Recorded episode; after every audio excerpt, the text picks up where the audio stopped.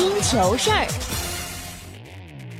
Hello，各位，欢迎你打开今天的听球事儿国足亚洲杯特别企划节目，我是二马。二十五号零点，国足将迎来八强战的对手伊朗队。这支伊朗队究竟有多强？他们是目前世界排名第二十九位的球队，亚洲第一。本届亚洲杯四场比赛进九球失零球，过去八场亚洲杯七场零封对手。自一九九六年亚洲杯开始，过去的二十三年，三十一场亚洲杯九十分钟内不败，连续十四届亚洲杯打进八强。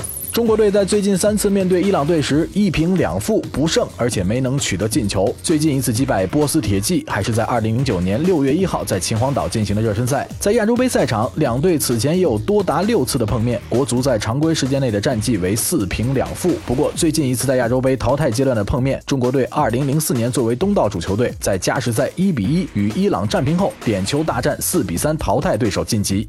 目前，伊朗队全队身价达到五千八百一十五万欧元，其中球队当家球星曾获得荷甲金靴、效力于英超布莱顿的贾汉巴赫什一人的身价就达到了一千八百万欧，比中国队全队总身价的一千五百八十五万欧还高。队中二十四岁的阿兹蒙身价也达到了九百五十万欧元。另外，伊朗队还有十二名球员的身价达到了百万欧元。目前，中国队与伊朗队的比赛主裁判也已经确定，卡塔尔人贾西姆。他此前执法过小组赛第三轮中国与韩国的比赛，并在比赛当中给赵旭日、张成栋、郜林和张琳芃出示了黄牌。而这张黄牌加上上一场对阵泰国的黄牌，张琳芃本场比赛将被禁赛。中国队的球员们也要小心。尽管都是利空消息，但是国足最重要的还是要做好自己。赛前发布会上，里皮表示，伊朗是亚洲范围内最强的球队之一，这场比赛会把武器库当中的所有武器拿出来。伊朗虽然很强，但一切都有可能。谁会料到韩国与巴黎能打加时呢？减少失误，把战术打出来，再加上一点点运气，那么国足就有机会晋级。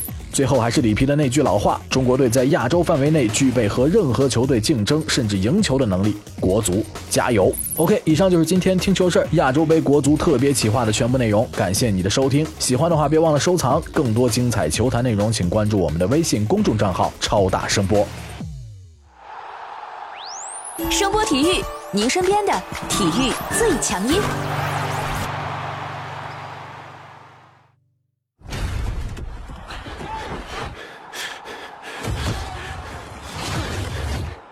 本节目由声波体育传媒荣誉出品。